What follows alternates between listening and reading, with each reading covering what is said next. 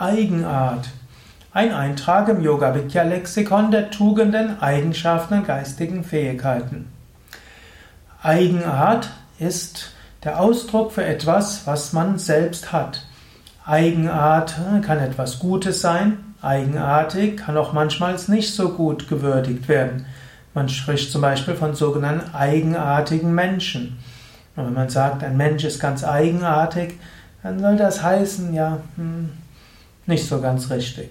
Vermutlich die Engländer würdigen Eigenarten am meisten. Da wird davon ausgegangen, ja, dass äh, der ein Original etwas Besonderes ist. In früheren Zeiten hat auch jedes Dorf so sein Original gehabt. Ich stamme ja aus dem Lande und äh, ich hatte früher oft mit meinem Großvater gesprochen, hat mir öfters von den sogenannten Originalen gesprochen aus Gensingen, das ist der Ort, wo ich herkomme hat öfter gesagt, das war ein Original in Gensing. Die haben bestimmte Eigenarten gehabt, die andere nicht hatten. Sie wurden dafür gewertschätzt.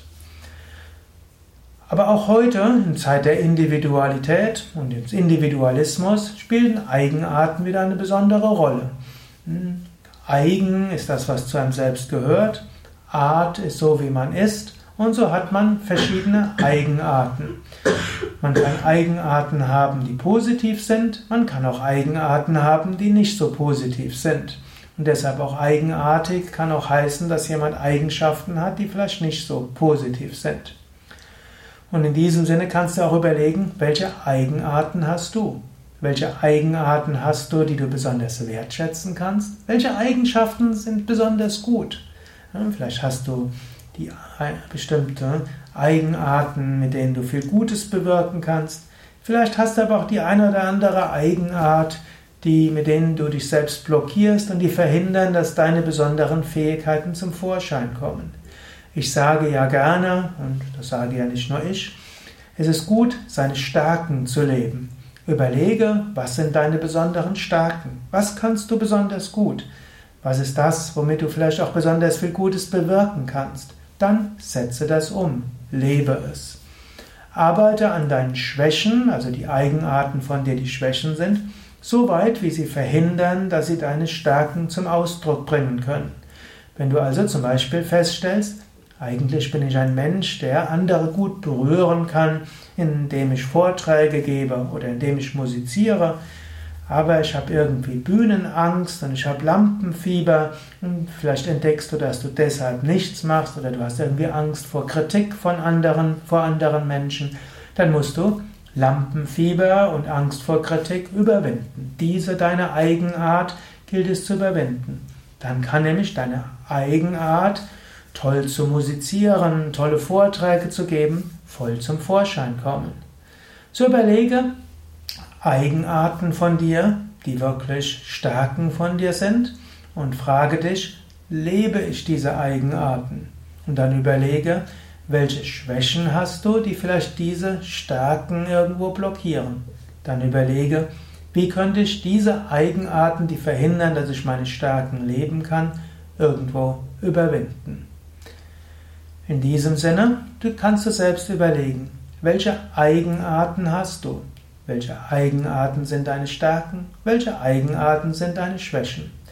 Natürlich gilt auch, wenn du mit Menschen irgendwo gut zurechtkommst, dann lernst du auch mit anderen irgendwie umzugehen, gelassener umzugehen.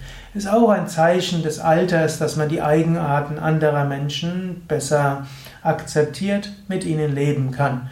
Und ein gut eingespieltes Team kennt die Eigenarten der anderen und lebt mit ihnen positiven Eigenarten werden genutzt, Stärken werden genutzt, Fähigkeiten werden genutzt und um die anderen schaut man liebevoll herum und äh, vielleicht macht man mal den einen oder anderen freundlichen Witz darüber, hm, aber ansonsten kennt man sich und kommt mit sich aus.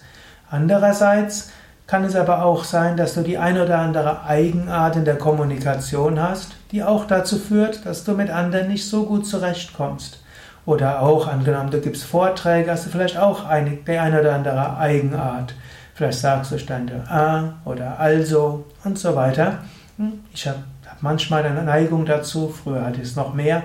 Und dann ist es gut, seine Eigenarten zu kennen und vielleicht die Eigenart, die verhindert, dass dein Vortrag wirklich gut ankommt, fließt und die Menschen berühren kann, die kannst du wiederum abstellen.